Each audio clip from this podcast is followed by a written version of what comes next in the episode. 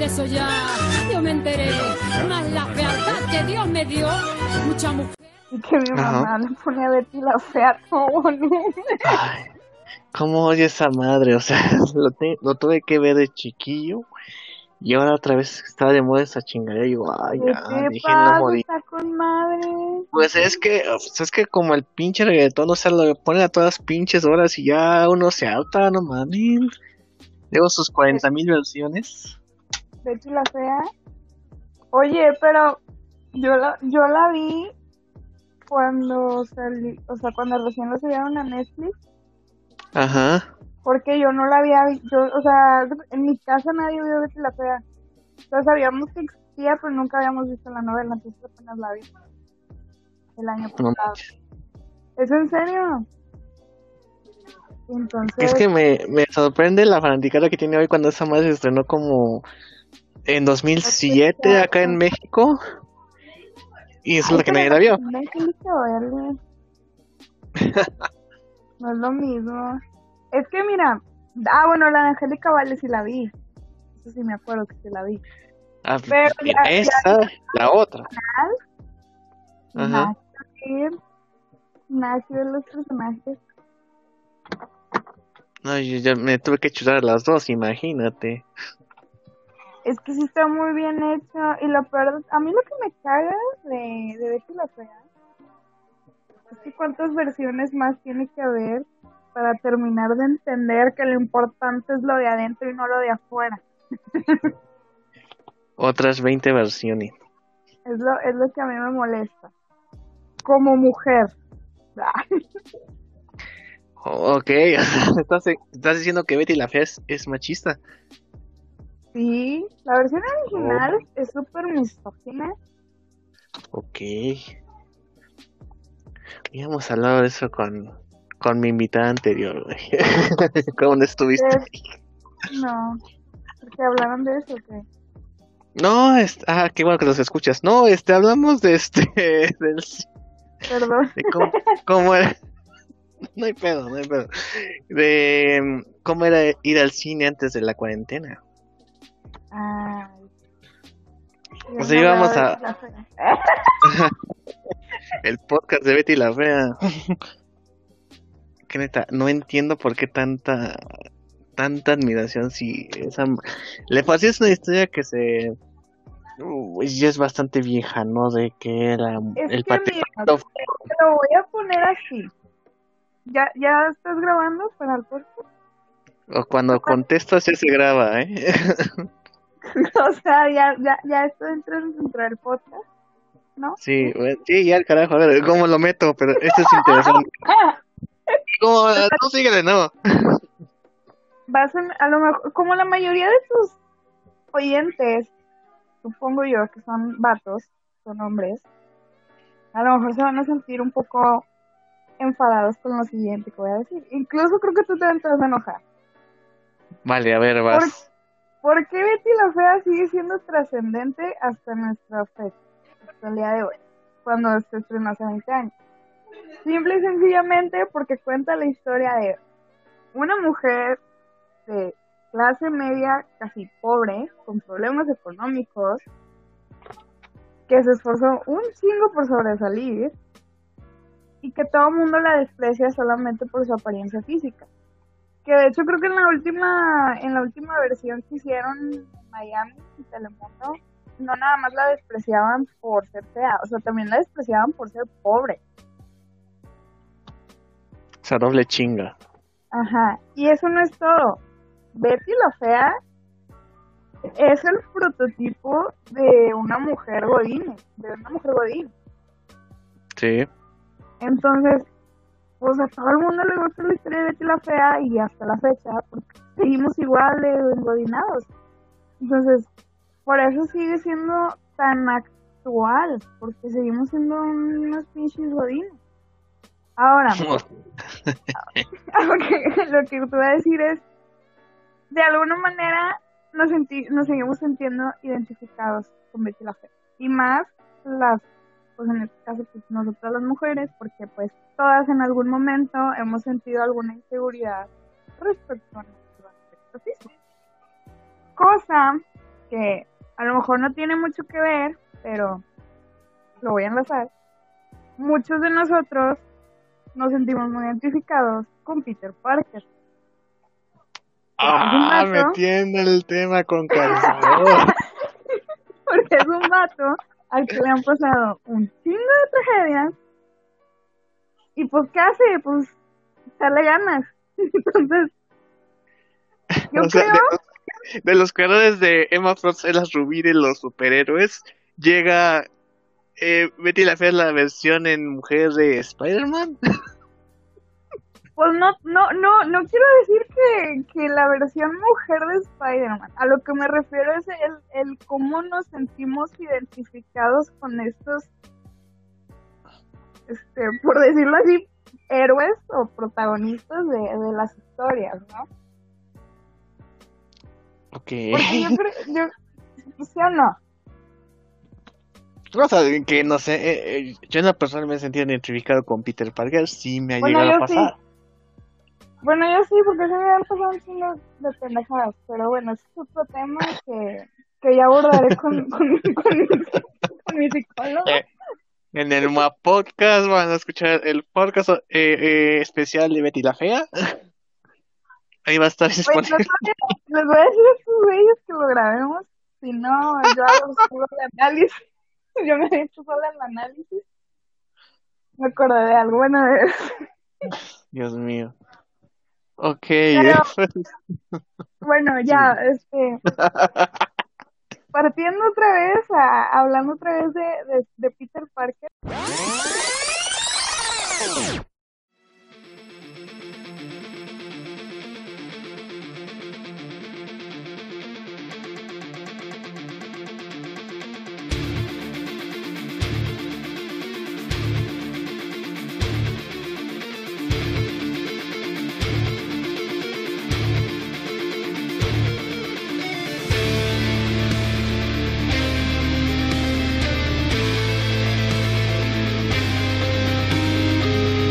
Bienvenida gente bonita a Challenge de Viñetas en otro episodio eh, caluroso de Challenge de Viñetas de Cargado.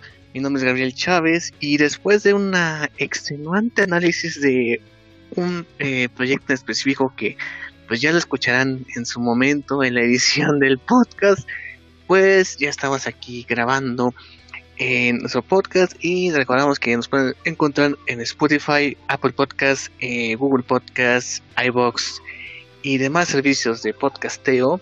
Solo en- búsquenos como echar entre viñetas de cargado y podrán salir todas las este, las ligas para escuchar nuestro programa.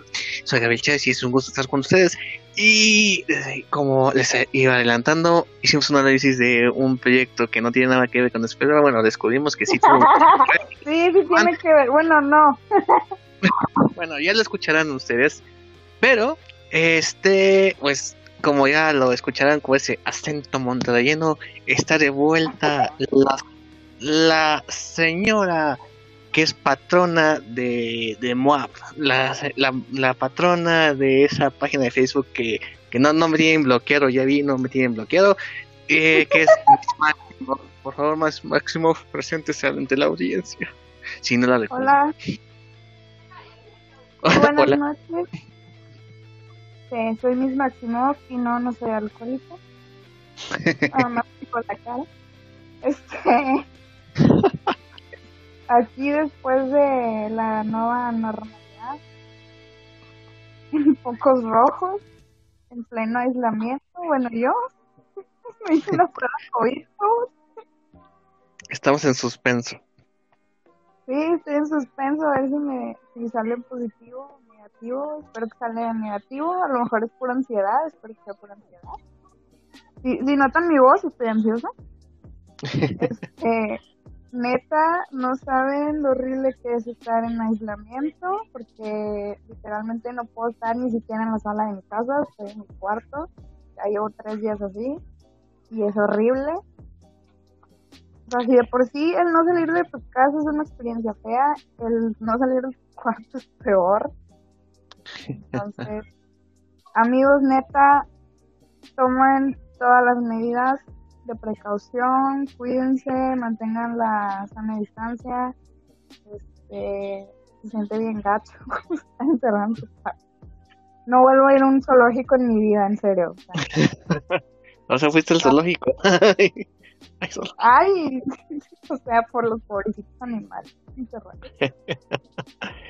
Venga, pues ya lo dijo la señorita Máximo, por favor, eh, las medidas precautorias, si no pueden salir, pues usen cubrebocas, caretas, gel antibacterial, lo que sea necesario.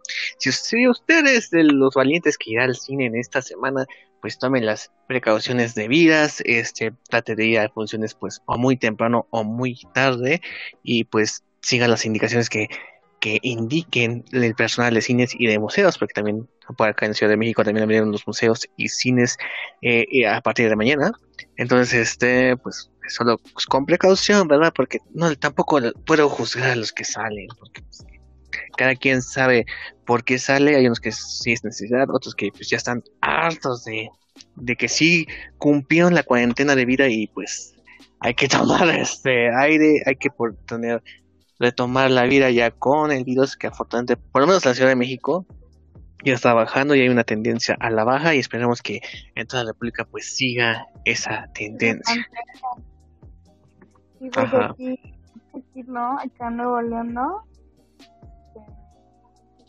Pero bueno, aquí estamos llenos de covidiotas. El término COVID idiota, De covidiotas. COVID pendejos, que es lo mismo. Eh, bueno, señores, pues como decía la señorita Máximo hace, hace algunos minutos, pues se celebró apenas el día de Spider-Man, que es cuando celebramos al amigable vecino, que pues todos hemos tenido un co- contacto con él, ya sea en cómics, caricaturas, películas, y pues en esta ocasión, como lo hicimos en el, en el podcast más escuchado, que es el rankeando las películas de X-Men, que se les agradece sus eh, sus plays, sus este, comentarios, pues también analizaremos las películas de Spider-Man que pues empiezan desde el Spider-Man de 2002 hasta eh, pues Spider-Man Far From Home del año pasado y utilizaremos el mecanismo de Rotten Tomatoes que pues son las críticas de eh, los especialistas en cine que son recabidas se hace un promedio de quién les gustó, quién no les gustó y pues ya arroja un porcentaje. Obviamente ya nuestra opinión pues puede ser diferente o puede ser igual, no lo sabemos. Y también pues nos nutriremos de sus grandes comentarios que nos dejaron en el post que se les agradece muchísimo. Entonces, pues empezando con, con la con el hate, digo, con este, con el comentario. Resulta que hay una que no me impresiona que esté aquí. Obviamente vamos a dejar eh, fuera lo que es Civil War, Avengers, y, eh, Infinity War y Avengers Endgame, porque pues no es, no es el protagonista. Spider-Verse. Ah, no, es así, porque es Spider-Man. O sea, donde no sea protagonista Spider-Man, no se van a comentar. Ah, Que son Civil War, Infinity War y Endgame. No es para aclarar el asunto. Entonces, eh, en el número 11, perdón, es que aquí aumentaron las otras tres.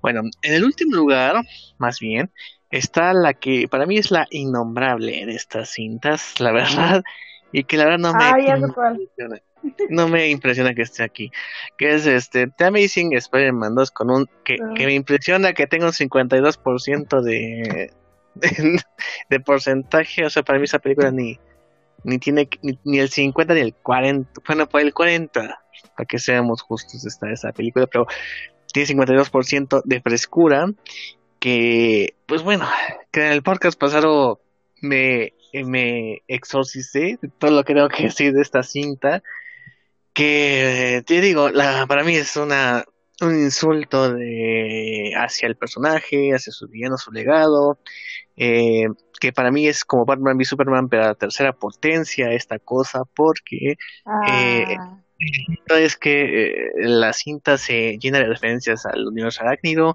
a personajes que prácticamente son extras, los nombra con eh, nom- con, con este con, con los nombres de los villanos conocidos como en el caso de Felicity Jones que le, dicen Felicia, como dicen, ay, ahí va a ser la Black Cat en el futuro y pues no va a pasar nada con ese personaje. Eh, eh, Smithy, que era el creador de los matarañas, también sale ahí como el jefe del Electro y no pasa nada.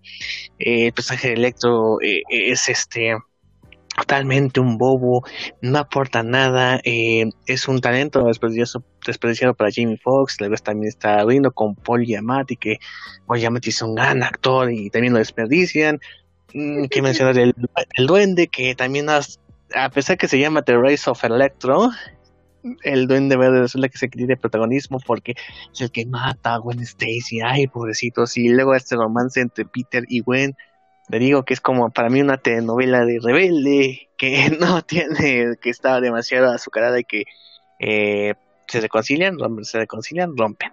Entonces ahí y además meten un montón de tramas como eh, el asunto de los papás de Peter que no nos importaba la amistad entre Harry y Peter que lo, lo meten a fuerzas eh, la mención de Jameson que pues, es totalmente seca.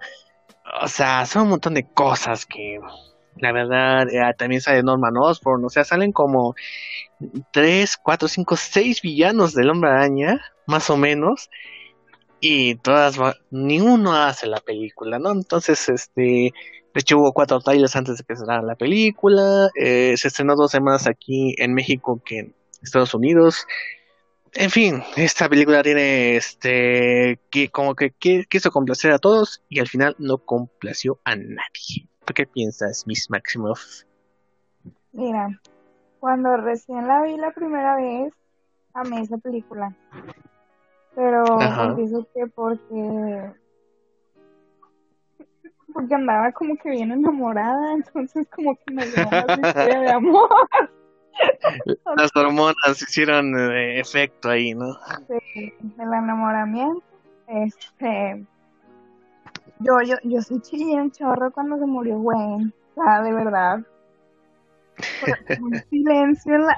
O sea, se murió y fue un silencio en la sala. O sea, todos se quedaron así como. Pues, de verdad, nunca, nunca había visto una sala así que en, en silencio. Se murió y yo lloré, o sea, lloré, lloré, lloré me acuerdo que todavía el día siguiente de que la vi, mi papá entró a mi cuarto y me dijo, ¡Se murió la novia del hombre araña! Y yo ya cállate papá y empecé a llorar. Dios, Entonces, sí. Pues yo también la pondría en el último lugar. Porque es... ya, ya, después del tiempo que la volví a ver, este, sí, ya, ahora sí con ojos más objetivos, este, sí tiene muchos fallos en la cuestión de meter muchos, muchos tramas, muchos, este, a ver si muchos argumentos y no darle como que un cierre a, a cada uno, ¿no? Como que apresurarse muchas líneas, por decirlo así, líneas narrativas este, como tú decías, que por un lado está la historia de los Osborn, por otro lado está la historia de los padres de Peter, por otro lado está la historia de, de Electro, este, por otro lado está que bueno Stacy, y a lo mejor sí, en vez de haber metido tanto, tan apresuradas las cosas, si por ejemplo a lo mejor no se hubieran introducido a, a Harry Osborn, pero nada más como el amigo de Peter y no propiamente como el duende verde, este, hubiera funcionado más la película. O sea, como si hubiera sido, no sé, este, una escena, pues, o sea, de que el vato estaba, eso que andaba enfermo, y pues como no lo ayudó, ya para el final de la película o como una tipo escena post créditos pues ya este de que ya iba a ser el duende verde para la siguiente película. Este, o también sí eso también le hubieran dado más importancia a Electro o sea como darle un poquito más de no dejarlo nada más como que ah, el villano famoso de la película, ¿no? A lo mejor darle un trasfondo de que, no sé, es, de que hubiera sido maltratado todo el tiempo, da, dar como, no sé, creo que se pudo haber arreglado un poquito más. eh, de Felicity Jones me duele porque Black Cat siempre ha sido como que de mis personajes favoritos del universo de Spider-Man. El no saber cómo sería una Black Cat. Este, ahora sí que en live action. Este. A lo mejor lo de la trama de los papás de Peter eso sí, no sé, hubiera estado, hubiera ido en contra de todo lo que sabemos, bueno, sabemos entre comillas de Spider-Man, y las escenas eliminadas en las que el papá de Peter regresa hubiera estado incluido. Yo creo que le hubiera, se hubiera visto totalmente diferente la película y hubiera estado como no sé, interesante. El saber que papá nunca se hubiera muerto. No, no creo, ¿eh? Si, si bien ¿No? esa escena de, del papá que estaba vivo, es esto se transforma en Batman y Robin. Entonces eso se va, iba a transformar en Batman y Robin. Así como que todo lo que pasó en el avión sale sobrando y... Ah, no, está, está vivo el cabrón. Ay, no, pinche eso, ¿no? No, pues, no sé. Lo que sí me gustaba de, que iba planteando las películas de Andrew Garfield es que todo era culpa de Eso sí me parecía súper chido. A diferencia de que ahora en el MCU todo es culpa de gente resentida con Tony Stark. o sea, siempre es la culpa de un güey, ¿no? Ajá, entonces acá del lado de que todo tenía que ver con Oscorp me pareció como súper genial, súper chido este, y no sé si se acuerden, no sé si te acuerdas tú, que se supone que también iba a salir Mary Jane en esta película. Así que iba a ser Shailene Woodley, que es la divergente, que sale también en eh, Bajo la misma estrella, que es donde me gusta su actuación, me gusta esa película. Eh, sí. era una buena opción, ¿eh? Sí, pues, y, fíjate, o sea, todavía si hubiera salido Stanley Wood, si hubiera salido Mary Jane, o sea, todavía la película hubiera estado todavía más cargada de personajes. Se iba a durar cuatro horas esa jalada. yo creo que si se hubieran centrado más en la amistad de Harry y Peter, y no presentarnos a Harry como el de verde, hubiera funcionado más la película y el no apresurarse con la muerte de Gwen Stacy. Yo lo hubiera matado hasta la siguiente película. Sí, entiendo, sí, creo que tienes toda la razón, creo que se apresuraron en poner demasiadas cosas y pues se ve en la cinta, no se ve, de hecho se ve en las críticas, se ve en la recaudación, es la que menos ha recaudado de todas las cintas de Spider-Man. Pues ahí se ve también un problema, también no solo que se divide entre fanáticos y crítico, sino que ahí, ahí se ve la tendencia a la baja. Y me impresiona la gente que aún la defiende. Eh, mucha gente también dice que Andrew Garfield pudo ser un buen Spider-Man, pero el, problema que tenía Andrew Garfield es que era demasiado. Es, pues sí, tenía este. Era, era un chavo cool. O sea, Peter Parker es un nerdo, es un güey nerdo e inocente que por una extraña este, ¿cómo se puede decir? Una extraña causa del universo, se fija en él la chava más, más popular y más bonita de la escuela, por esas, este, por esas características, no tanto porque sea cool y, o sea, ves a Peter Parker, Andrew Garfield en la escuela y ese, ese chava, ¿cómo va a tener todas las, las señoritas alrededor, ¿no? Entonces... Lo, lo que te decía, ¿no? Con lo de Betty la Fea. Recapitulando. Ahora sí que, o sea, Peter Parker pues era como que el marginado, ¿no? ahorita como que lo que decimos de, de los chistes de el rarito del salón. Ajá. Pero, sí. Pues, no sé. A, Andrew Garfield le pegó mucho el, el Sí, de hecho siempre le echaba la culpa a él cuando le capacité y dije, no, o sea, sí es un buen actor, pero pinche guion, pinches productores, pinche Sony, que quiso hacer a la carrera. Productores. Pues sí, pero ni modo, así es esta película que para mí pues ni siquiera debería estar en esta lista. En fin.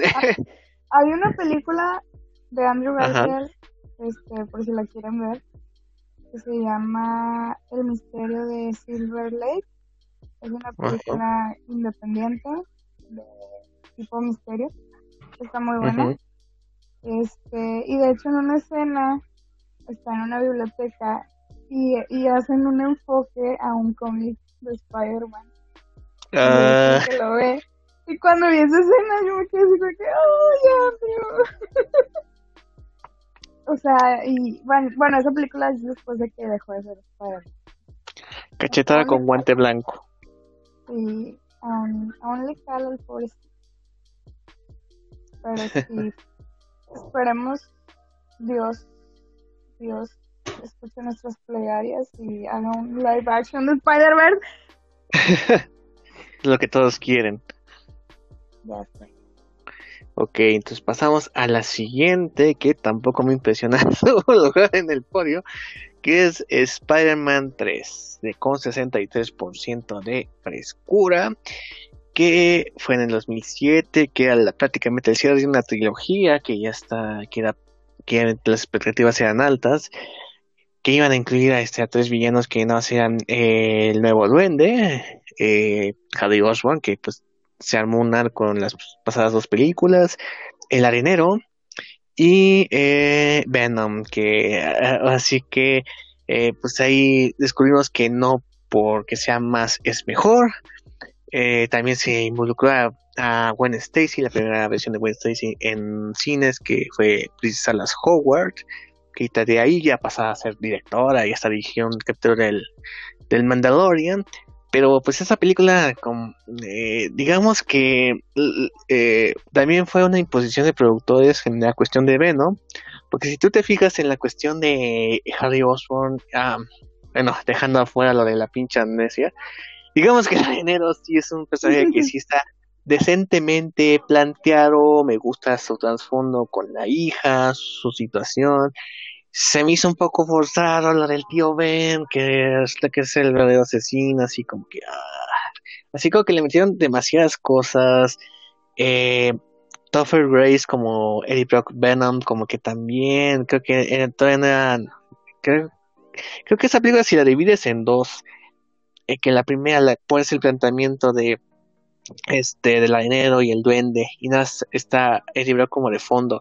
Y ya para la siguiente película hubieras utilizado a Venom hubiera funcionado mejor. Pero ahí surge el asunto de que muchas tramas en una película luego está el conflicto amoroso de Gwen y de Mary Jane eh, que también pues no, no avanza mucho eh, digo así con, con el linaje que tiene Gwen en los cómics pues los los eh, fans querían algo mejor, pero pues sí, eh, y de hecho Sam Raimi, según sí, sí se iba a animar a hacer la 4, pero pues con estas cuestiones de guerras de creatividad, pues terminó saliéndose. Así, y Pues querían, prácticamente Ah, paró la ah. saga. perdón, querían Sí, sí. Hathaway como Black Cat, ¿no? Bueno, Sí, también, Pues según iba a salir Buitre y Black Cat, según.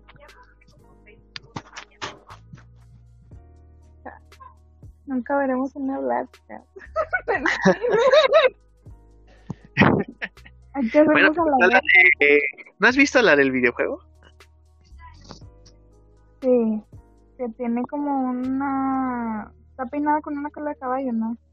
Sí, esa sería una buena versión live action. Ay, no. No, no, no. Esa película... Pues, ¿qué te digo? Pues igual, yo hubiera quitado Venom.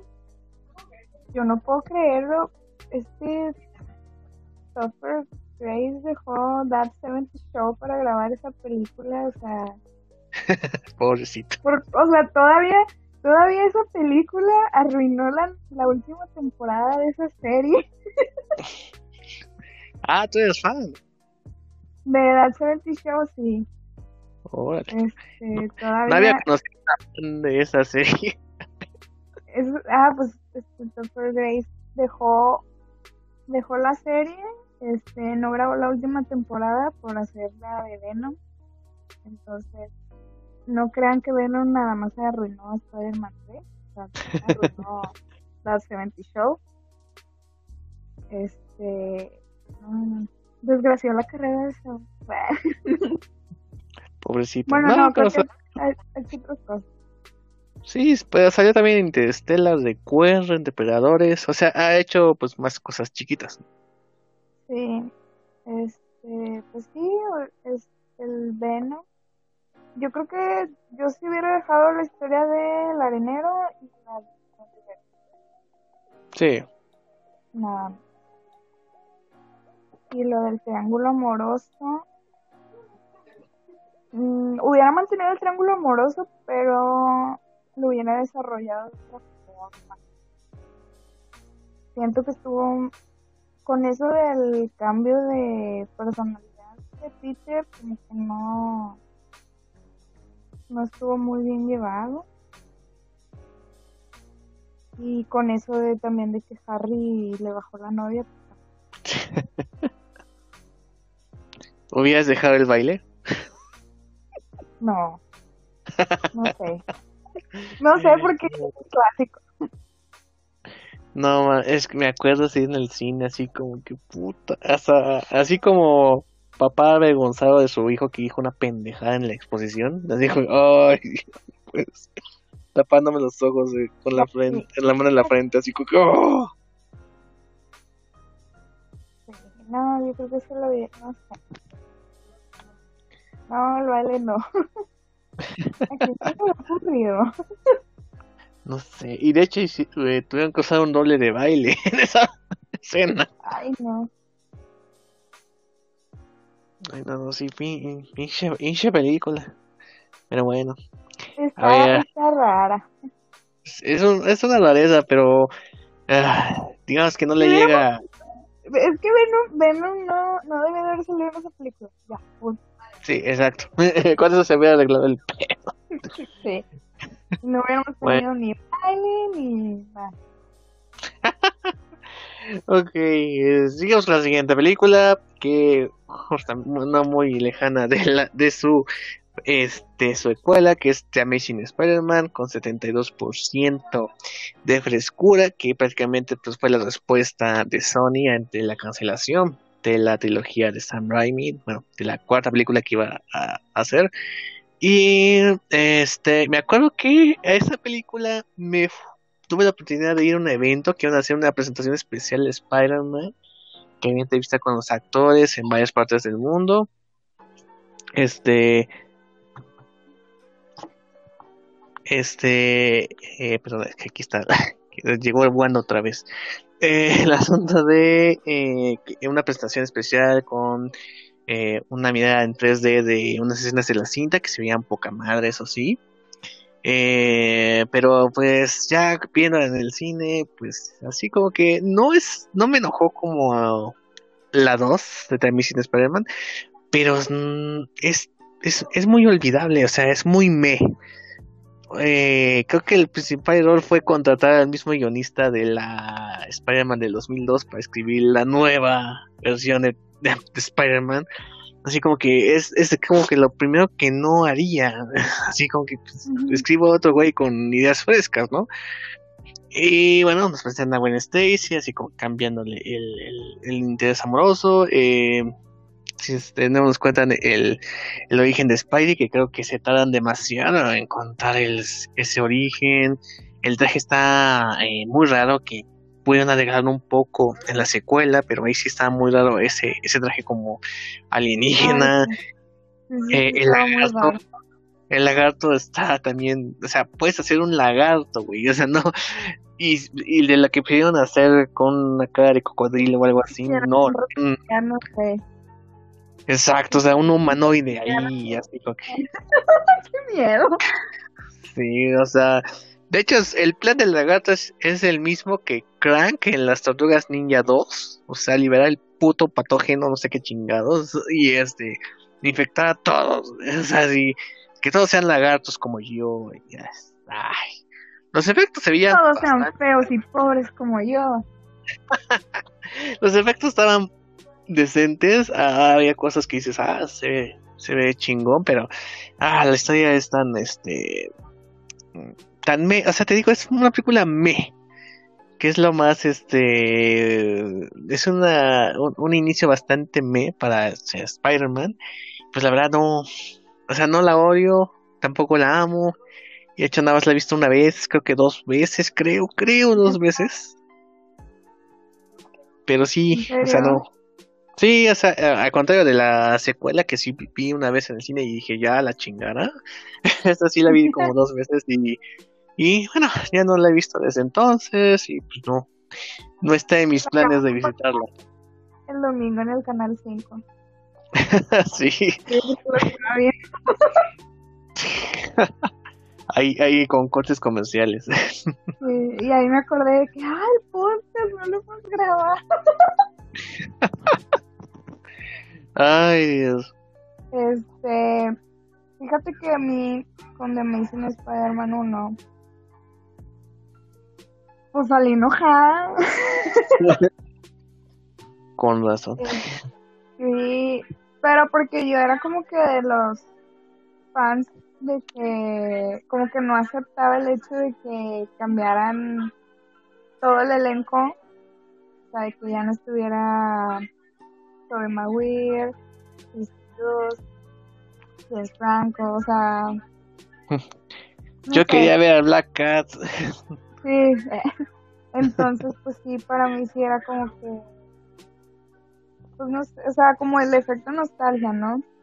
y, y me acuerdo que que esa vez que vi la película, yo era súper fan de Spider-Man de la serie de, de la serie animada de los Ajá. Este, entonces, pues yo salí enojadísima porque era como que, no manches, este, es que Peter Parker maltrata a la tía May, le pone una mierda, no, no, ah, no es muy o sea, o sea, varios puntos. Me acuerdo que hasta me peleé con mi mejor amigo, porque me no.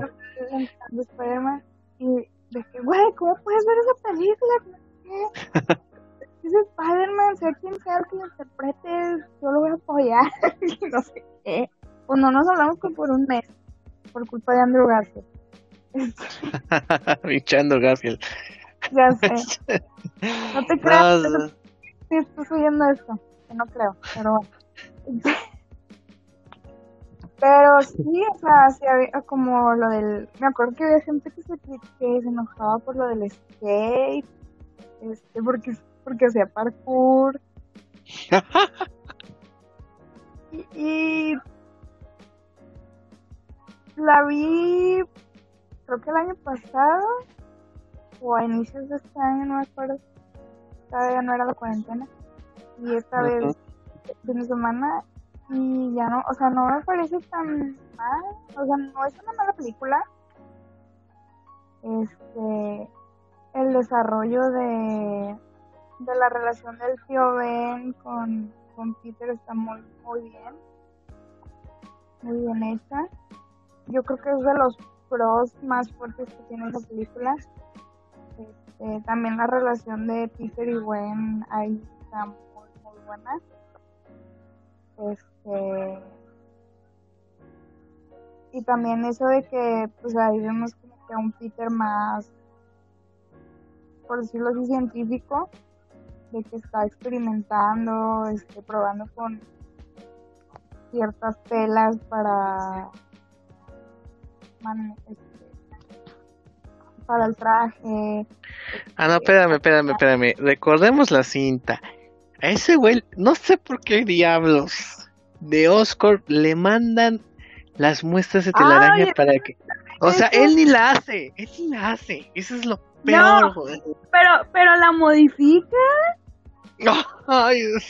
a ver, el Spider-Man del MCU me, me pudo hacer la telaraña de cero. Y de hecho vemos en la película individual de él que la está perfeccionando. Y este güey no puede hacer una maldita telaraña, la tienen que así como que el mueble que te llega desarmado la hackeó, mijo. La va, a ver, a ver, va, va, ah, va, ok. Recordemos a mí sin Spider-Man 2 el cabrón, por no asistir a una clase no sabe cómo magnetizar, bueno, pinche pseudociencia de mierda, cómo magnetizar sus espadas de corriente, electro, o sea, el aún es un pinche genio que no mames a, eh, estilo Iron Man le sabe este eh, eh, mover al software de, los pinches arañitas y en la segunda es un completo pendejo que por no asistir a una clase no sabe cómo resolver el pedo. ¿Qué mamá es esa? Pues no sé, mijo. No sé. Mal desarrollado el personaje. Ahí está, mis queridos oyentes. Pues un mal desarrollo el personaje de que no siguió lo, la pauta de la primera. Oye, pero, pero sí es cierto, o sea, ¿cómo mandas ese producto y no, no, no, no queda como que en tu registro de que, para qué quieres ese producto? No sé. Te digo así como que, o sea, se muestra que es un Peter Parker muy cabrón en, en ingenio, después es un pendejo en cosas más sencillas. Sí, porque pues le ayudó en el, como que tipo algoritmo, ecuación a, este, se me olvidó, ¿cómo se llama? ¿Lagarto? Court Corners. Sí, o sea, le ayudó para poder hacer eso. Pero sí, es cierto, no, no me acordaba. Es, te digo, o sea, un, este, una inconsistencia. Pues sí, y de hecho en la segunda hay momentos en donde le da un resfriado cabrón, este, eh, que es algo que sí es de los cómics, que cuando le da un resfriado se enferma más de lo que puede enfermarse uno de, de ello, y resulta que luego es un güey que resiste la electricidad y el cabrón que está hecho de electricidad, que es electro, no resiste toda la corriente de la ciudad más inconsistencia. Entonces, y después en el eh, eh, en la escena de Times Square, que es más que hombre araña es el Flash, el cabrón. O sea, sí tiene una, como se muestra en la Spider-Man de los 2002, una cierta, este, digamos, habilidad de ver los golpes o predecirlos agilidad, digamos, pero no al, al, al grado de salvar a siete personas del ocultarse que todas con un pinche eh, una telaraña lo salve. Así como que se exageran los poderes por un lado, luego es muy débil para otros. Como dices, inconsistencias. Y mira, ya vamos en la tercera cinta y seguimos criticando Spider a mí Spider-Man 2. A ver cómo. tú, tú lo mencionaste, yo no. Sí, pero me das razón, me das razón de que son, justificables mis quejas. Yo estaba rescatando puntos buenos de The Amazing pero bueno, ah, pasemos a la siguiente. Pues la siguiente pues es el, el, otro inicio que es el Spider-Man de 2002 con un 90% de frescura que obviamente pues prácticamente era la, como la tercera cinta del nuevo eh, milenio basada en superhéroes pues que obviamente pues fue impresionante en su época, ¿no? Ver a Spider-Man, eh, volar, treparse, eh, Tobey Maguire, que pues creo que fue el casting de su vida, porque ya no hace nada el cabrón, hizo un malhumorado de mierda. Eh, también tenemos a Kristen Dunst como Mary Jane, tenemos a eh, William Defoe como Green Goblin, es James Franco como Harry Osborn, J.K. Simmons como el buen J. J. Jameson, que es los castings que perfectos de la vida de películas de superhéroes y que pues es una película que sí aguanta. Obviamente los efectos pues se ven medio ah, medio medio chafones se ven del nabo, ya, ya, lo dijo Miss Máximo, pero pues en cuestión de historia, pues es una película que sí se mantiene y obviamente por el factor nostalgia que fue este, que pues desgraciadamente no pude verla en el cine, no sabes, así ahí sí las que no no veías en el cine, las vías en el en el DVD pirata. Me van a pegar, pero yo las de la trilogía de Raimi no la vi en el las vi en Canal 5. Ah, yo solo vi la, la 3. De hecho, la 2 no, la 2 no la vi en el cine porque ese no sé por qué después no pudimos ir, quién sabe, pero el, la, el día de estreno me acuerdo que fue la, la fiesta de graduación de la primaria y yo le decía, no, mejor vamos al cine y yo, no, tienes que ir, oh, que está, está bueno. es, Pero pues esta cinta pues la ve la vez y es este buena. Ah, eh, eh, uno de los puntos débiles pues es el disfraz del duende. Que puede ser pinche. Es muy buena. Ah, no, sí, sí, eh, eso sin lugar a dudas Julián Defoe es un chinguetas en la actuación. Desafortunadamente el disfraz pues no le ayuda mucho. Sí, parece bien de Power Rangers. Exacto, o sea, sí, de hecho, se, si ustedes ven este escenas detrás de cámaras de esa película, en algún momento sí se manejó el asunto de, o sea, una máscara de, pues, de látex, supongo, una máscara pegar a su piel, a su cara, para que se vieran las expresiones, pero pues lo desecharon, quién sabe por qué, y pero obviamente su, su interpretación es buena, que obviamente se ve más con el cambio de personalidad cuando no es el duende verde, ¿no? Ese, ese enfrentamiento de sus dos personalidades pues es bastante bastante maciza para, para espectadores. Me acordé de la escena de donde está rezando la tía May y llega. Me acordé de los memes de que le que estás oyendo, no sé, a Lady Gaga, estás oyendo la de y llega de ver, le ponen más romas a todo volumen. E, es una película muy memeable. Sí, la verdad sí. Pero sí, es una joyita esa película. Me acuerdo que después de que vi The Amazing Spider-Man 2, dije el comentario así al aire de que porque todas las películas de Spider-Man terminan en funeral. de hecho sí, las tres de Raimi terminan con una muerte y las dos de Andrew Garfield también. Sí, cierto. Así no me ponía a pensar, pero sí. Tenéis razón, tenéis razón. En fin, bueno, después de esta. No siguió la, la tradición. No, bueno, le falta una, quién sabe. le falta una. Quizá que pase, pero en fin. La siguiente es nada más y nada menos que Spider-Man Far From Home con 90% de frescura en Rotten Tomatoes que se estrenó pues, después de la épica Avengers Endgame que pues, nos daba una idea de cómo estaría el MCU después de, esa, los acontecimientos de la de la cuarta película de los Vengadores. Y Tom Holland, eh, Zendaya, Marisa Tomei como Tia May, entra al, bueno, repito también, John Favreau como Happy Hogan, entra el kit Nick Fury, el kit Maya Hill, y pues, realmente creo que las películas de Tom Holland han tenido algo mm, bastante constante que son los villanos que son bastante buenos. En ese caso es eh, Mysterio por Jake Gyllenhaal que también está el asunto de que también es, bastante relacionado con Tony Stark, que sí es que esperemos que en la tercera película pues ya no dependan de ese recurso. Pero eh, una, una trama bastante extraña de donde Spider-Man se va de vacaciones a Europa y eh, con, eh, con la clase del, bueno, no con su clase de la escuela, este, y bueno, pues ahí se saben los acontecimientos, Nick Fury lo recluta. Es algo basado en lo que fue una, la serie de animada de Ultimate Spider-Man, que se estrenó en Disney XD, que Spider-Man es como un aprendiz de Shield, que está formando a su grupo de héroes.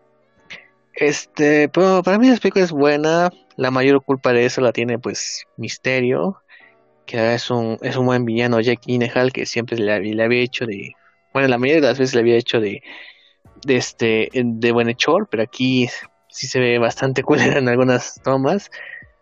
Pero sí me gusta, a mí me gusta la cinta. No creo que sea la mejor spider como hacían decían otras críticas. Pero sí, me, me gustó, me gustó su relación con los demás del grupito, creo que es lo más cagado. Eh, se ve más desarrollo con el personaje de Zendaya y este y digamos que al final pues es un final impresionante o sea dices, ¿qué pedo? ¿Qué pasa aquí? Y la verdad, este, les da bastantes preguntas para la tercera parte que está en desarrollo ahorita. Y pues, ¿para dónde va a ir Spider-Man? Eso sí es bastante, será interesante verlo. Fíjate que me, de las de Tom Holland, esto me gusta más, la de Far From Home, mucho más que Homecoming. Eh, yo la vi en 4DX y es toda una experiencia. O sea, de verdad, está, está perroncísima porque te aventan agua y todo. Entonces, No quiero imaginar, de- no quiero imaginar una porno en 4DX. es, bueno, ay. Sí, cancelado, mijito. Te van a funar. Este. Bueno, volviendo a, a, a, a Jake Gyllenhaal, está bien bueno, digo, este. Far From Home. Pues que te. Nos, ya se me fue la idea, chinga. Perdón. Yo sé lo que estás pensando. Es- fue un Inception.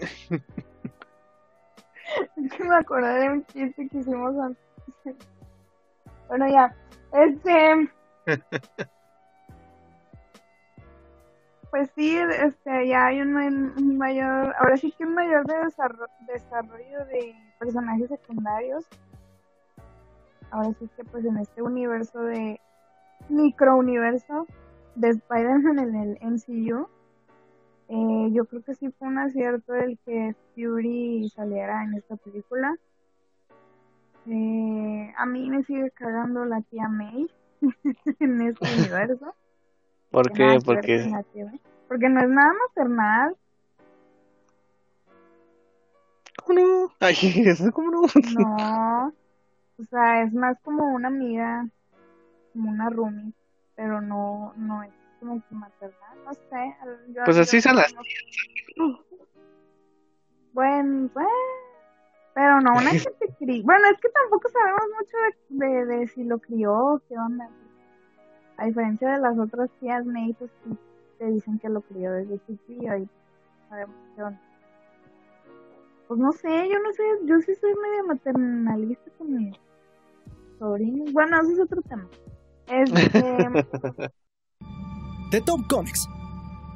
El lugar donde encontrarás reseñas, entrevistas y toda la información acerca de tus películas, series, videojuegos y personajes favoritos del mundo nerd.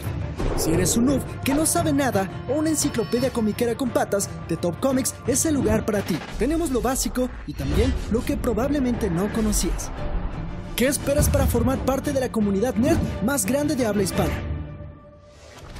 Y si ya estás suscrito, gracias por ser parte de la comunidad de The Top Comics. Sí está, está muy buena en comedia. El nivel de acción también está muy, muy bueno. Lo de los elementales, los pinches drones. Los pinches drones. Los pinches drones. Oye, ¿Sabes lo que me lo que me sacó de onda siempre cuando salió el segundo tráiler y Mister decía el multiverso y todos emocionados el multiverso y yo cabrón le está diciendo misterio multiverso no mamen o sea pónganse a pensar tantito quién es misterio o sea por favor. Lo que me, lo que me gustó que decía Misterio, que creo que también es como una cachetada de guante blanco al espectador, era de, era lo que ya todo el mundo cree que todos son superhéroes, ¿no? Ujú. Y creo que es también a la vez como una crítica hacia nosotros como espectadores, ¿no? De que ya nos creemos cualquier cosa y ya creemos que todos son héroes. Eso me gustó mucho. Sí, ahí tiene un, un mensajillo ahí y creo que am, además de todo eso, pues está el, digo, la escena post créditos, la primera escena post créditos de pues que trae de nuevo a Jake Simmons como J. Jonah Jameson diciendo como que no hay otro güey que lo pueda hacer este papel, es el único actor. Y la revelación del final que es prácticamente Ay, no, a mí un- a mí sí me dio un mini infarto. de que Tom Holland como Spider-Man no es favorito. Pero sí me quedé así como que... Como que toda la vida crecimos con esa idea de que es que Spider-Man y su identidad secreta. Spider-Man y su identidad secreta. Spider-Man y su identidad secreta. Y que lo revelaron así de buenas a primeras. Y es como que a la madre. O sea, hay que recordar lo que pasó. eso, Ajá. De que también criticando tanto el Spider-Man de Tom Holland como el de Andrew Garfield. Algo que me caía súper mal de, de ambos es que luego, luego decían que, o sea, su identidad secreta. O sea, no, no cuidaban eso. Sí, es cierto, ¿eh? Eh Tobey Maguire se aguantó dos, bueno, una película tres cuartos para su identidad secreta. Sí, y estos güeyes luego, luego a los cinco minutos, ah, sí, espérame. O sea, es, es algo que sí me molesta de, de ambas versiones. Que no, que no llevaron eso de la, de la identidad secreta tan, tan cuidadosamente, que era como que uno de los puntos principales, tanto del cómic como de la serie, de que Peter. Parker cuidara esa doble vida, ¿no? O sea, ahora sí que es, pues, es como, pues, cuidar tu verdadero yo, ¿no? Exacto. Sí, tienes El- razón eso.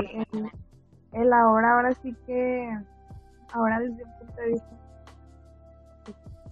este, hay autores en psicología que dicen que todos tenemos una máscara. Entonces, todos Oh, mostramos, este, lo que queremos mostrar al mundo. máscara. Pero al quitarnos nuestra máscara estamos mostrando nuestro verdadero yo y no a todo mundo le mostramos. Entonces, ahora sí que llevándolo a la ficción y a la fantasía. Pues Peter Parker prácticamente ya está expuesto y ya mostró su verdadero yo. Entonces, sí, tienes bastante razón. Creo que también te- se toca ese tema en Batman, ¿no? Algo así. Que Sí, no, pero- no, no es tu máscara Batman, es tu máscara Bruce Wayne. Bruce Wayne, sí. Sí. Luego, Ay, y, y, bueno, eh, recapitulando un poco en The Amazing Spider-Man, la de Andrew Garfield, creo que también tuvo la mala fortuna de estrenarse en 2012 en medio de Avengers y de The Dark Knight Rises. sí, sí. Es algo que también le dio en la torre. exacto. Y bueno, pues pasando al, eh, a la siguiente película, pues es su predecesora, que fue Spider-Man Homecoming de vuelta a casa, que pues nos presentaban a Spider-Man, bueno, a su microverso, como diría el- la buena señorita Maximoff, y pues esta vez pues con Tony Stark cuando seguía vivo, este, y de villano, pues, ves, Eh, se muere Tony Stark y todo se fue a la mierda. Eh, y como villano, una película con el muerto, hombre. como villano, eh, Michael Keaton como el buitre, que la verdad es, eh, lo, obviamente no se parece mucho al buitre de, de los cómics o cómo se desarrolla. Sin embargo, aquí lo adaptaron bastante bien, eh, con un inicio de que pues es alguien que así fue afectado por el asunto de Nueva York en 2012, eh, de su compañía, quedarse por su familia, que prácticamente el buitre le coge las sobras que dejan este, los desastres que ocasionan los superhéroes y pues los utiliza para venderlos en el mercado negro, lo cual pues se me hace un detalle bastante eh, bast- bastante bueno para darle un otro significado al nombre de buitre.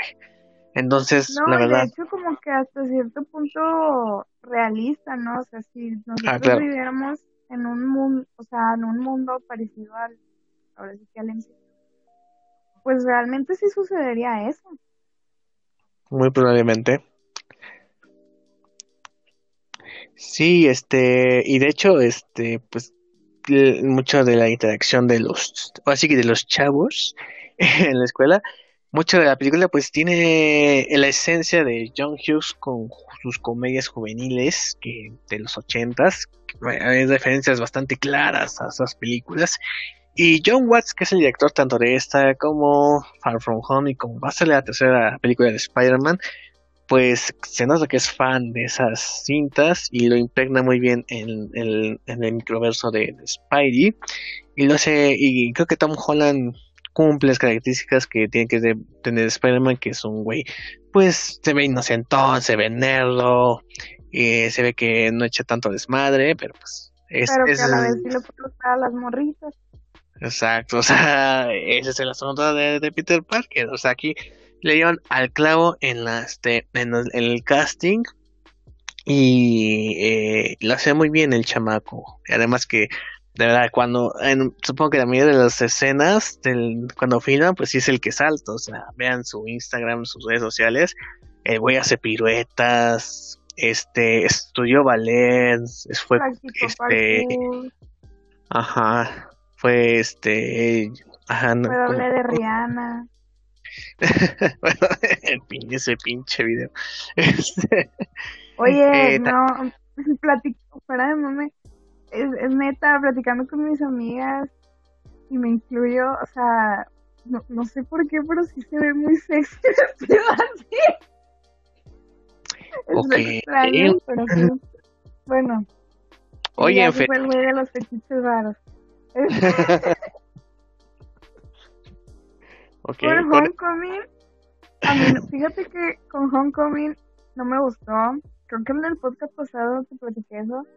De que yo salí enojada del cine. O sea, porque para. no, no, no, salí enojada. Ahora, ahora me pregunto por qué chingado salí enojada. No es tan mala película. Este. Pero lo que sí a todos nos. Yo creo que a la mayoría sí nos molesta mucho es que este esta figura paterna de, de Iron Man detrás de, de, de Spider-Man todo el tiempo. ah, sí. Cuando Digo, que, pues Spider-Man pues batallaba el solillo y era más proletariado que nada. pues sí, digo, este, creo que lo, lo entiendo por la parte de que es para nuevas generaciones, digamos que los chavitos creo que se van a identificar mejor con ese Spider-Man. Ahora, no sé, yo creo que pues es algo que a- a- no le, o sea, sí le veo como que lo malo ahí, pero no es algo que desprecie de, esta versión de Spider-Man. Pues sí, este, lo que sí también me encantó fue la relación de con Ned.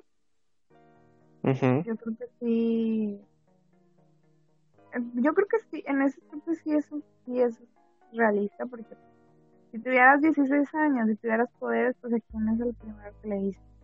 Que de hecho no se lo dijo, o sea, lo descubrió solo, pero pues si lo dices a, a tus amigos, ¿no? Pues sí, Y oye, pues me- estar, Puedo trepar por las paredes, así de puedo trepar por las paredes, mano. y esta conversación que tienen de y puedes matar a no sé qué y puedes lanzar aguijones y, y conoces con Capitán América es, también me parece está chida. Este el Flash. No me convence del todo. Como como bully no sé. En la segunda película Bueno, sí. Ah, es el bullying de ahora, ¿no? Que te va a chingar más por redes sociales y, y por insultos que realmente pe- golpearte, ¿no? No como los bullies de Shazam, que no mames, atropellaron a un güey discapacitado con una camioneta. Eso es de cárcel, no es bully. pues sí Así que, Y- Sí, oye, sí es cierto. pinche Shazam, o sea, te, te das cuenta de la película y dices, ¿Dónde están los maestros ahí, güey? los maestros, güey, no más se chingan toda la punta junta directiva, faltó la sangre, cabrón. El güey va a ahogar a un niño, o sea, así como que, Sí, ¿qué pedo con esa película? Sí. Y, y la clasificaron A aquí en México, eh. sí, sí, sí, no, hasta ya me ahogué, Ay, casi me ahogo. Indignación total. Sí, pero bueno. Este, Y la reinterpretación de Zendaya, de Zendaya, eh, la reinterpretación de Mary Jane por Zendaya. Ay, no sé. Mi corazón siempre ha sido súper fan de la pareja de Mary de Parker. De verdad, yo no podía concebir la idea de. No sé, o sea, ni siquiera cuando vi la primera película de, de Amazing Spider-Man y veía a Stacy, era como que no, él debe estar con, con Mary Jane, o sea, de que cerrada la niña. este, ahora sí que fue como que mi modelo de, de, pareja ficticio.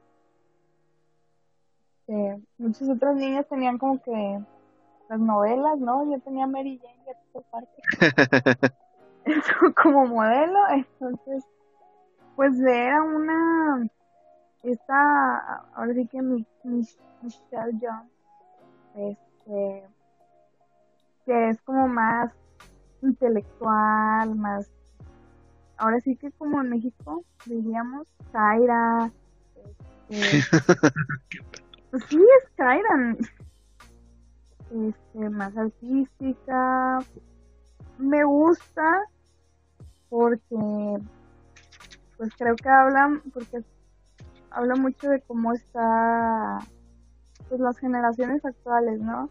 Como tú dices, vemos el, el bullying moderno en este flash también vemos como que pues de que también se está abriendo como que una generación de aquí por ese lado sí me gusta esa reinterpretación. Este en la primera película pues no no me convenció tanto ella como ya en la segunda película sí. Y yo también me pregunto en qué momento Peter se enamoró de MJ. Sí, el amor es... El amor es así, es porque este... Luego te preguntas, ¿cómo me enamoré de mi ex? Pues sí. este, me hubiera gustado saber un poquito más de cómo se dio eso. Pero no sé, defender, defendería esa MJ. Sí, digo. Pues el, ay, perdón. Ah, sigue, sigue. Ah, bueno, y poner a esta Liz como interés amoroso en la película Homecoming, este, también me parece como que muy acertado, porque ya necesitamos la idea de Gwen, y pues ya, o sea, también pues abrir los ojos de que, bueno, como para que no les pase como en mi caso, de que yo creía que nada más Mary Jane era la novia de Spider-Man. a todos nos ha pasado, a todos nos ha pasado. Entonces, este, pues estuvo chido y pues también el plot twist de soy el papá de la novia. Ah, sí, me acuerdo ese día que la fui a ver a, a medianoche, premio de medianoche. Todos, ¡ah! No, fue un buen secreto guardado, ¿eh? Ay, cabrón. Sí, fue bien chido. Pero bueno, ese es de eh, Spider-Man Homecoming. Ahora vamos por la siguiente que pues algunos la catalogan la mejor, pero aquí es la segunda. Entonces, este, pues con un 93% de aprobación tenemos a Spider-Man 2 que se estrenó en el año 2004 y que pues tenía como eh, nuevo integrante al cast eh, Alfred Molina, que este pues un actor de películas casi independientes pues que se transforma a, a, los blockbusters y pues es el Doctor Octavius Doctor Octopus, que prácticamente eh, yo creo que es el, el villano, bueno, junto con, con el arenero en la tercera también, pero también tiene una historia trágica, el Doctor Octopus. Este lo vemos al principio de la película como que muy fraternal con Peter, así como casi la figura paterna que siempre buscó con el Doctor Octavius y pues vemos poco a poco su transformación a villano esto también por el asunto de sus brazos mecánicos que la inteligencia artificial invade su pensamiento. También vemos este como ah, también ahí vemos al Dr. Kurt Connors que pobrecito actor así como que ya en la cuarta vas a ser eh, el lagarto, mi hermano, tú sigue, tú sigue, tú sigue conmigo, güey, y mocos, ¿no? Se le echan a perder. vas a la, a la prepa, a la facultad y tu maestro, es una película y tu maestro va a ser el villano en la, en la siguiente película. Y mocos. Sí, así que estaban construyendo el villano. como- Digo ah, estaría chingón verlo. Chingón como el lagarto y, y madres, ¿no? Pero bueno, este, no, la película es una, una joya. De hecho, esa película ganó el Oscar a mejores efectos visuales que tú la ves ahora y todavía siguen este, soportando el paso del tiempo. Y de hecho está el asunto de que muchas tomas con los brazos mecánicos pues eran eh, con titiriteros, hicieron títeres de esos brazos y se veía ahí cómo manejaban, este, cómo manejaban los brazos, este, Alfred Molina pues así que colgado de cables en algunas tomas y al final la cinta pues eh, así que el conflicto amoroso sí está, pero no opaca el asunto de la, de la historia con el villano.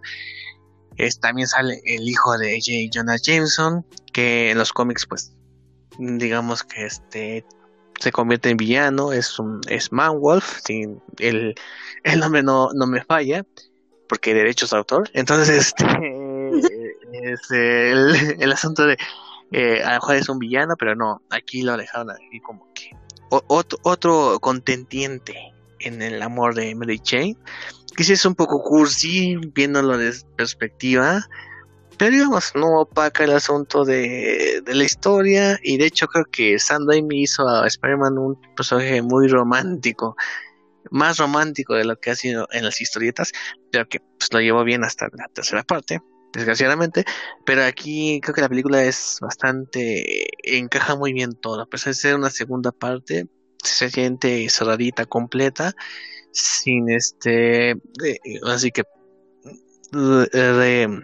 eh, digamos que repasa lo del anterior refuerza nuevas cosas y pues da pauta a una tercera parte con Harry Osborn con ese asunto de, del duende y pues las batallas entre o sea esa esa pelea en el tren de Nueva York es es genial o sea es eh, eh, eh, nunca habíamos, habíamos visto este una pelea de Octopus en movimiento, porque siem- si ustedes han leído los cómics o han visto las caricaturas, siempre es un, en un terreno plano que se enfrentan Octavius y Spider-Man, pero aquí fue un movimiento, en un tren, que justamente muchas escenas en tren son muy chingonas y aquí van hacerlo con el Doctor Octopus, que es un personaje pesado por sus brazos, que no, no de fácil movimiento, pero aquí lo manejaron muy bien. Y de hecho, no me acuerdo si, dónde lo vi. Este, alguien analizaba la escena de donde le intentan quitar los brazos mecánicos. Y mencionaba Ah, sí. que Sam Raimi venía como de dirigir muchas películas de, de terror, pero de- como tipo terror, pero.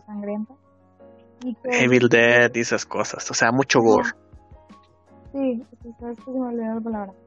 Entonces, este, que esta escena, pues, eh, era, estaba muy, muy bien hecha por lo mismo de que y que de hecho sí, sí, sí te imaginas y sí te transmite como que esa sensación del terror, ¿no? Ujú. Este. Y pues bueno. Es, es la- no, me odies, no me odien. Ahí va, ahí va. Donde, donde la tía me iba al banco, ¿no? Lo de la pistola. sí, bueno.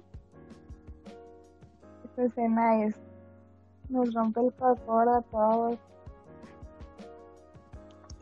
Solo quería una tostadora, era lo único. Lo único que Ay, no. Amigos, cuando escuchen esto, acuérdense y háganse esa pregunta. Tu mamá, ¿nunca han querido una tostadora? Les aseguro que todos van a decir que sí. Entonces, esa escena te va a romper más el corazón porque te vas a acordar de tu mamá y de tu abuelita en esa situación. Porque al menos yo sé- no, nos pasó algo similar. Bueno, Este, divagué mucho. Eh, la escena donde lo están después de la batalla y donde todo el mundo le ve la cara a Peter ahora sí que le dicen guardaremos tu secreto yo creo que es no, no, no sé, no encuentro palabra, no encuentro como una palabra exacta. Yo creo que es algo que haríamos en la vida real, ¿no? Bueno, quiero Muy, creer. muy probablemente. muy- Quiero creer que si todavía habemos gente buena, yo creo que es algo que haríamos en la vida real, ¿no? Ahora sí que el darte cuenta de, de que estás frente a una persona que pues, se arriesgó su vida para que no te murieras tú, esa complicidad estuvo muy, muy, muy buena escena. Eh, me da mucha risa porque cuando Mary Jane sale corriendo con el vestido de novia, me recuerda mucho a la película Encantada. Yo no, Te digo, ahí, ahí está el lado cursi, ¿no? Así como que lo ves y dices, ah, está, se pasó de azúcar. Pero- me encanta, me encanta esa escena. Es- no deja de encantarme la escena, pero me recuerda mucho a Encantada. Yo digo que el vato que dirigió Encantada vio a Spider mandó así. Voy a ser encantada así, güey. Sí.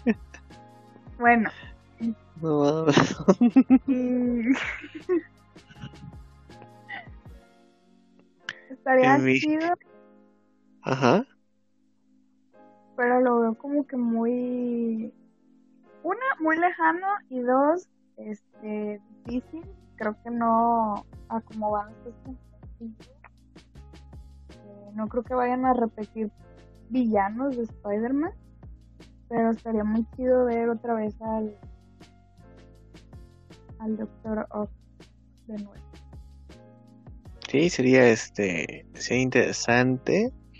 Y Pero este, conociendo a todo el MCU, de seguro fue algún vato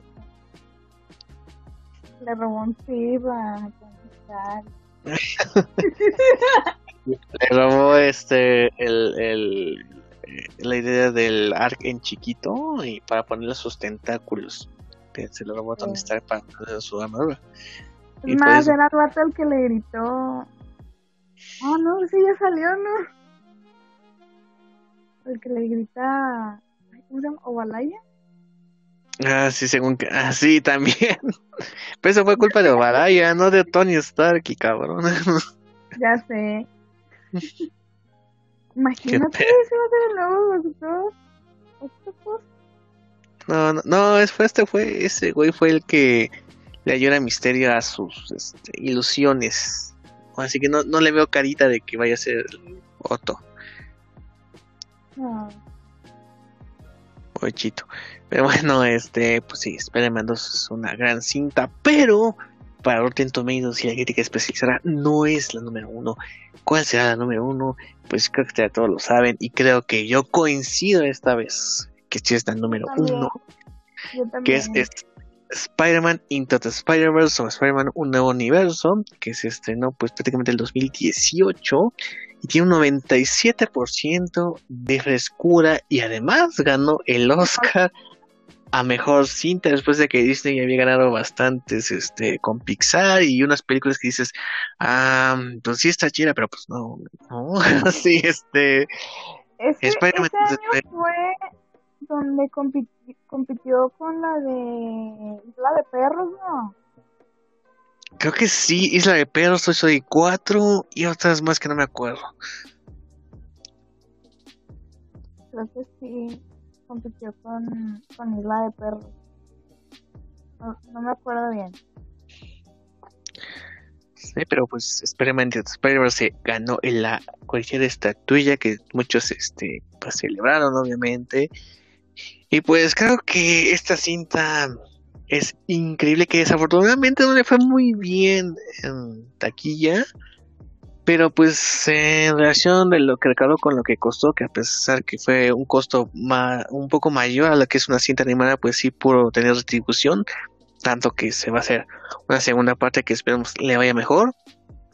Pero eh, la cinta, pues creo que es una revolución en cómo cuentas una historia de Spider-Man que protagonista no es Peter Parker, es Miles Morales, que prácticamente fue un personaje nuevo que salió de Ultimates después de todo el desmadre que fue Ultimatum, eh, después de lo que fue la muerte de, del hombre araña en ese universo, que se muere Peter Parker y Miles Morales entra al quite. Este, meter el concepto de aquí sí de multiversos, de distintos este, Spider-Mans en, en película. Y pensándolo bien, tiene mucho más elementos de lo que tuvo de Amazing Spider-Man 2, pero aquí sí está. o sea, fíjate bien, o sea, pues, no sé cuántos vienen, o sea, creo que hay como 4 o 5, Kingpin, Scorpion, eh, ay, el pendejo este de la cabeza grande, no me acuerdo cómo se llama. Eh, Olivia Octavius, ahí sale Olivia Octavius. Me encantaría ver Olivia Octavius en live action. Me encantaría. Pato, pero este de hecho, ay, no sé cómo decirlo. Yo me acuerdo, tú me dices sí o no. Otros tenían como que un crush con la tía May. ¿Tienes sí o no? Sí, sí. Ok. En la película, ella dice, Olivia Octavius, dice, solamente mis amigos me dicen Liv. Y cuando llega a la casa, la tía May le dice Liv. Sí, esa teoría de que anduvieron. así como que. Oye, ¿qué Así como que, ah, me gusta. De hecho, hicieron una, hicieron una, un fanart de la portada de en los cómics donde según había, se iban a casar tía May y Octavius y lleva Spider-Man así como que, no, yo me opongo, lo burro de Shrek. Este, hicieron esa reinterpretación de la, de esa portada con Olivia Octavius y la tía May de, esa, de esa cinta. Lo cual no me, no, me, no así, lo vi y dije, güey, no me molestaría, ¿no? O sea, güey. A mí tampoco, estaría chido. Estaría, yo, estaría chido. Pero sí, este, sale eh, Miles Morales, sale, sale en otro, bueno, salen seis Spider-Man, ¿no? El Spider-Man de la tierra de Miles Morales, que era Peter Parker. Técnicamente salen siete. 7, sí, cierto. Gracias por la colección. Sale Peter B. Parker, que es el de otro universo. Sale Gwen Stacy, otro universo. Sale Benjamin Parker, que es el Spider-Man Noir. Sale Penny Parker, que es la de Spider-Man, no me acuerdo cómo se llama, pues, japonés. Me gusta, Spider-Man Evangelion, me gusta. Bueno, Spider-Girl Evangelion. Eh, sale Spider-Man de My Chemical Romance. Recordemos que Penny Parker fue creada por Gerard Way, escritor de Umbrella Academy y vocalista de My Chemical Romance. Ya que se dedique a escribir cómics, ¿no? ¿Para qué la queremos cantar? Este, Las dos eh, cosas. Bueno, eh, también sale Spider-Man eh, bien cagado. Este, y pues sale, eh, pues post créditos, spoiler. Sí, pero si no lo han visto, ¿qué hacen aquí? Este. eh, Spider-Man 2099. Entonces salen como 7 Spider-Mans en una película. Salen como 4 o 5 villanos en una película de Spider-Man. Y por extraño que parezca, por imposible que pueda parecer, aquí funciona muy bien. Funcionan muy bien. Cada, cada Spider-Man tiene su momento. Se le da un poquito de trasfondo a cada uno de los personajes. Kingpin, que es el villano principal, digamos, le dan un trasfondo bastante fuerte para una película para niños.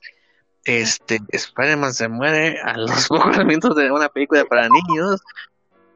Señores, digo. Si hubiera esa película de niñas, si hubiera chillado. Entonces, este, pues es impresionante lo maduro que es la cinta, los temas que refleja, eh, le da importancia a la familia, así como Rápidos y Furiosos, pero un poco mejor hecho. Eh, el soundtrack es, es precioso. El soundtrack eh, lo, lo, tengo quemado en Spotify porque la verdad está. Y repito, lo repito, lo repito. Eh, eh, Phil Lord y Chris Miller, que son los escritores y productores de la cinta, como que los despidieron de Star Wars y dijeron, ah, vénganse, vénganse, Sony dijo, vénganse para acá.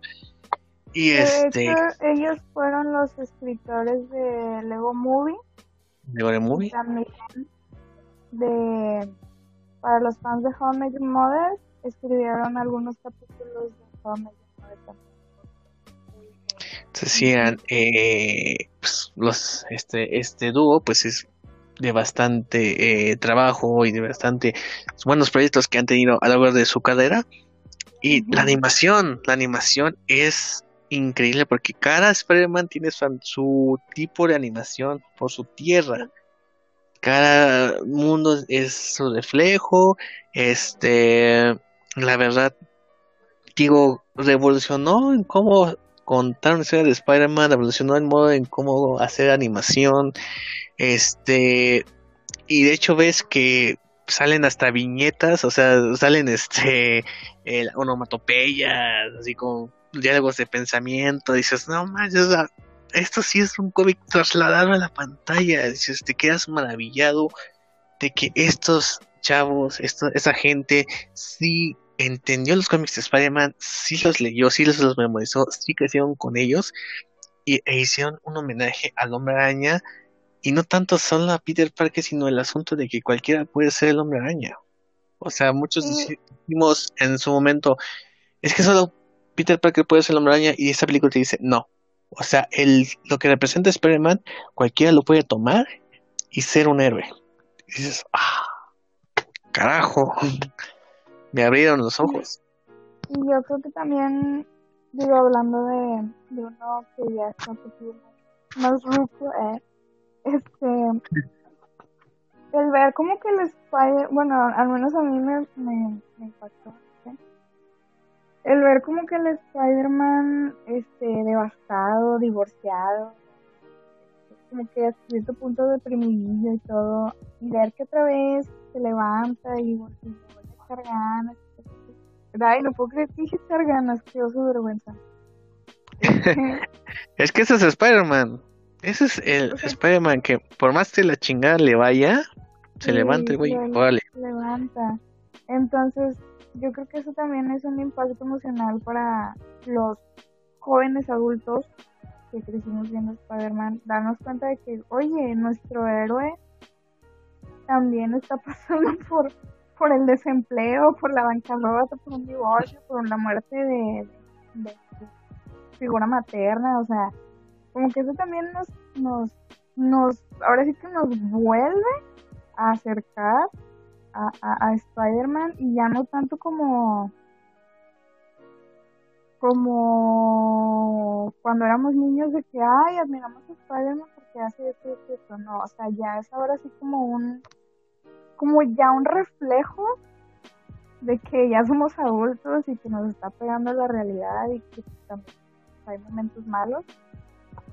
Y darnos cuenta de que nuestro héroe de la infancia también pasa por esos momentos y darnos cuenta de que también sobrelleva y, y le pasa ciertos problemas también. Pues te levanta el ánimo de alguna u otra forma.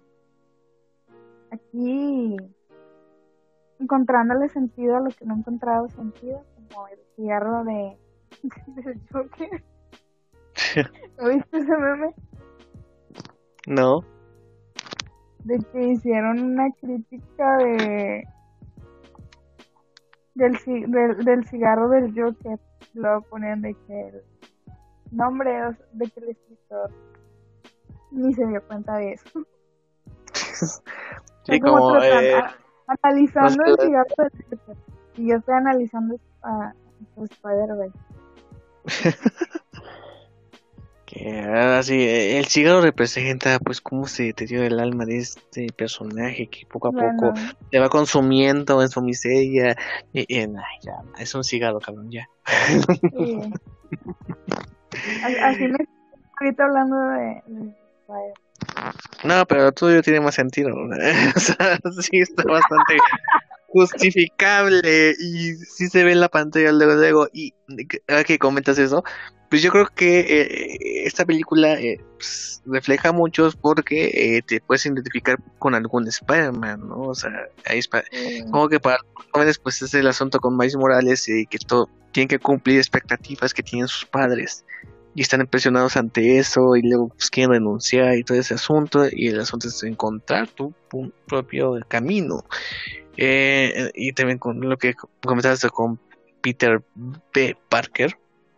Entonces, este, sí, o sea, hay bastantes modos de verte reflejado en algunos de estos Spider-Man. Y la verdad la película este lo hace muy bien.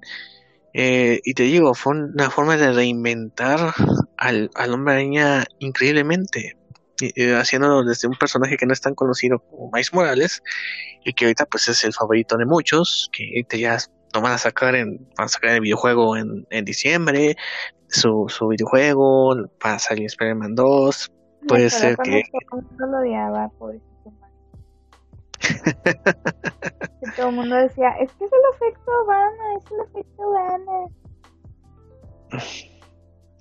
No, no, pero digo, aquí este funciona muy bien el personaje y creo que eh, eh, eh, se retoma la intención como cuando lo crean en los cómics, que es, güey, cualquiera puede ser Spider-Man, si toma el, eh, los principios de lo que es este personaje y aquí lo hacen de maravilla.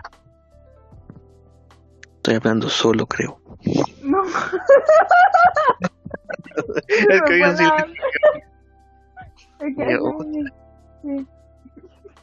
Es que fue un buen cierre, perdón. Fue un buen cierre. Uy, esa aplaudida. Bravo, me pongo. Bravo, sí.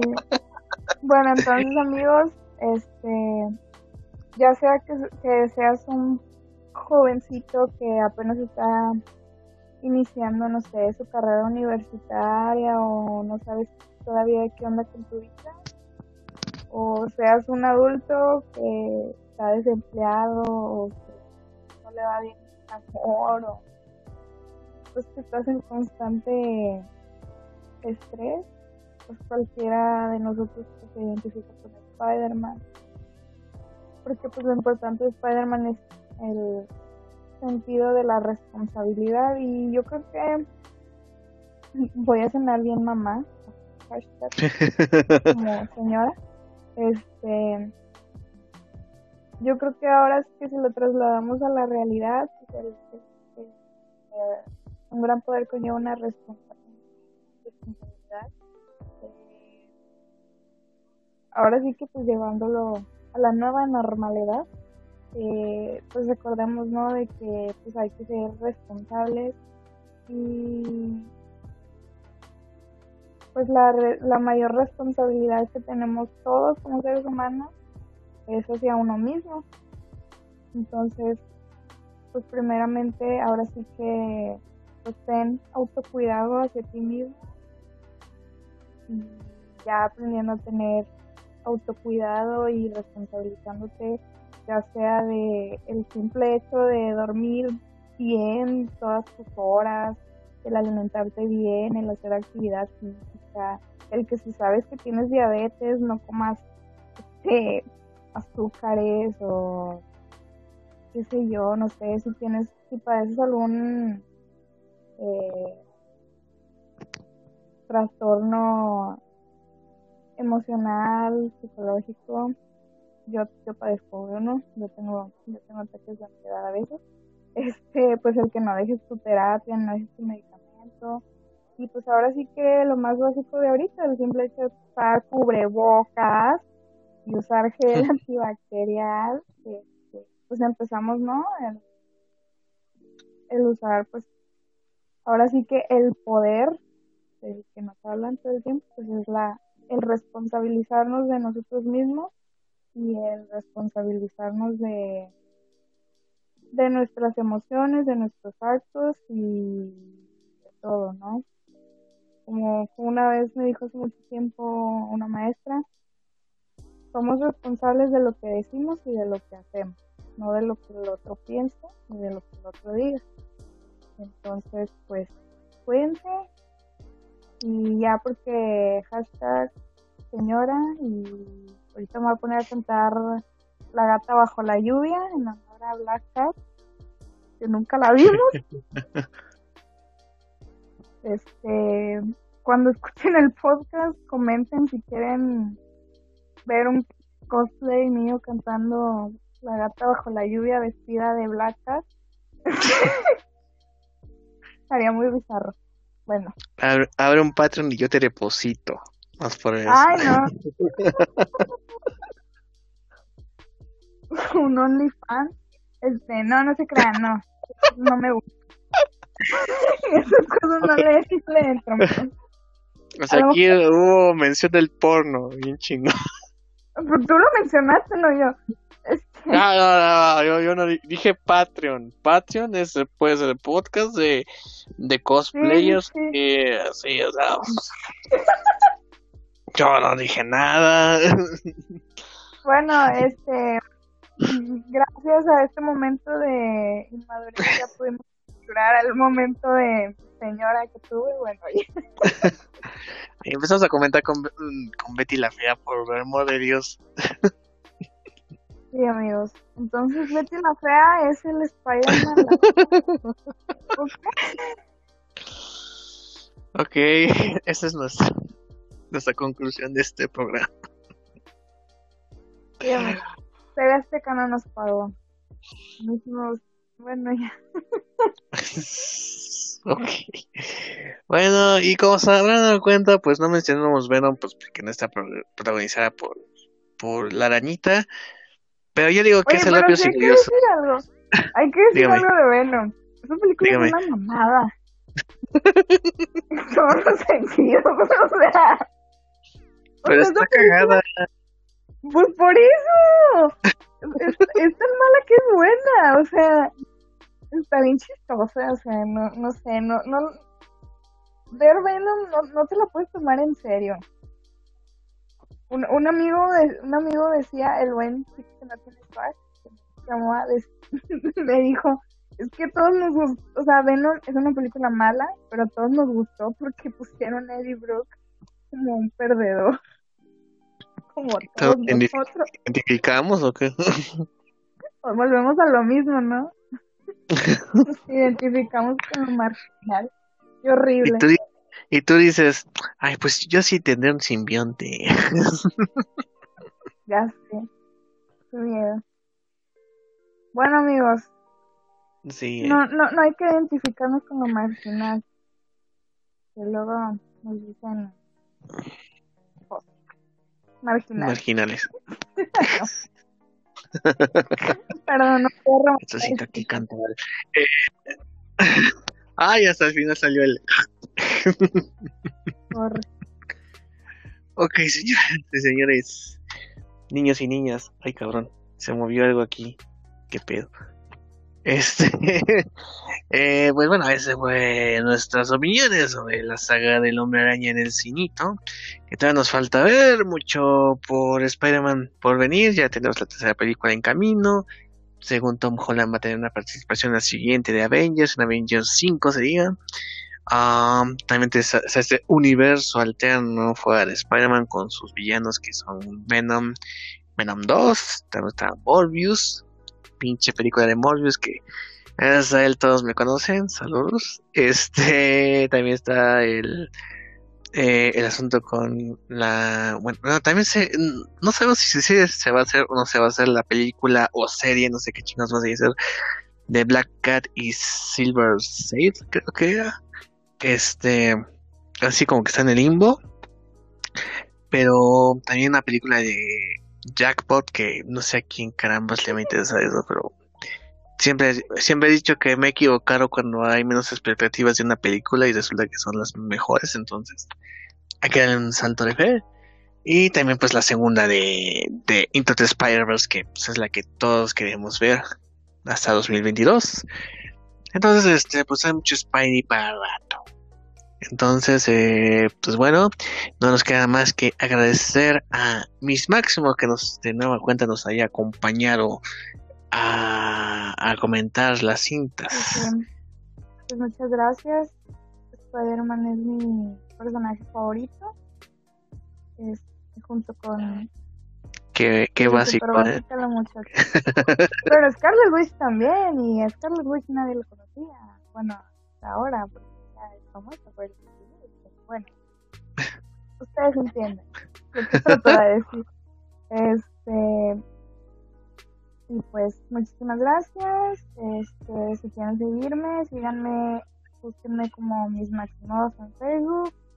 Este, denle like a Moab y también si quieren pueden escuchar el MOA Podcast que lo dirigen este banco y Arsenal y, y muy pronto también voy a también eh, muy pronto voy a subir también contenido para para YouTube el canal de MOA digo muy pronto porque tengo como tres semanas diciendo eso y no me he puesto a escribir yo.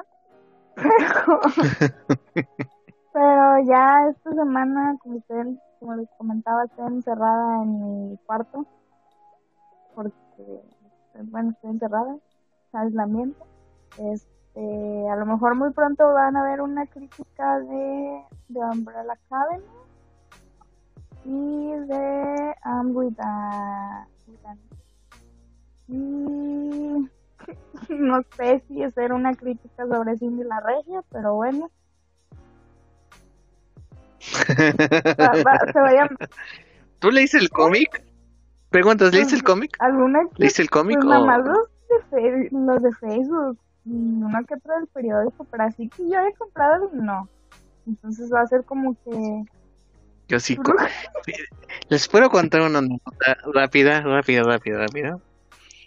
Yo compré el libro, lo compré, lo leí, me cagué de risa y me y lo regalé a una ex que me decía que cada vez que me veía le temblaba el, ani- el dedo del anillo. Los que leyeron Cindy la Regia me van a entender. Entonces, este, eh, eh, eh, lo más cagado, qué mamada. Pero lo más cagado es que pues, termino con esa persona y a los ocho meses que se nos casa. o sea, señoritas que pueden escuchar el podcast, si quieren casarse rápido o, o si quieren conocer el amor de su vida, pues vengan conmigo, se van a pasar chingón. Y si no soy yo, pues el otro güey que les va a tocar va a ser. Probado científicamente. No Ah, y se quedó con mi libro. Se quedó con el libro. no. Nunca me lo. Sí, me dijo, Este, digamos, ¿qué? ¿Qué hacemos? qué miedo.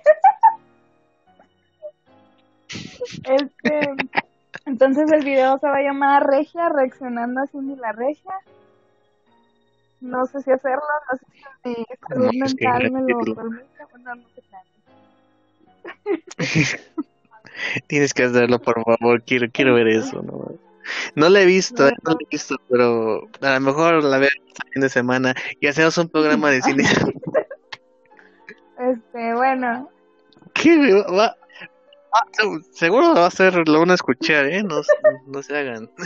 es, Si, si pueden escuchar uno de Betty la Fea, yo creo que ah, van a escuchar y uno bueno, de si Cine me la tiempo también hago el video de Betty la Fea. Es, me da la inspiración suficiente. Pero bueno, este, ya sería todo por mi parte. Muchos saludos. Eh, Cuídense, usen cubrebocas o tapabocas, ya no sé cómo se diga, el antibacterial, lávense las manos. Recuerden que los besos de tres todavía están cancelados. Así que ni se les ocurra. Este, y, y saludos. Ok, señoras y señores, pues ella, ella fue Mix Maximov, que antes le agradecemos infinitamente que nos acompañara en, esta, eh, en este episodio. Y recuerden que nos pueden seguir en facebook.com diagonal Gabriel Chávez TTC o facebook.com diagonal charla entre vinetas. También, eh, obviamente, Top Comics en el Facebook, que es facebook.com diagonal de Top Comics oficial. Y mis redes personales que son en Twitter, Instagram y TikTok, como eh, loco Gabriel.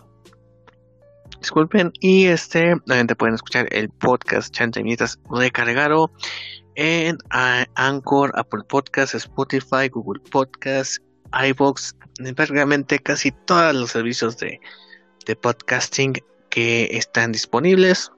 o más facilidad, busquen en Google Chante Mientras de Cargaro y ahí podrán encontrar las diferentes opciones para poder escucharnos. Sin más por el momento, yo fui Gabriel Chávez, ella fue Miss Maximoff. Les agradecemos un montón por habernos escuchado. Y no me queda más que decirles que gracias y onda vital para todos. Ay.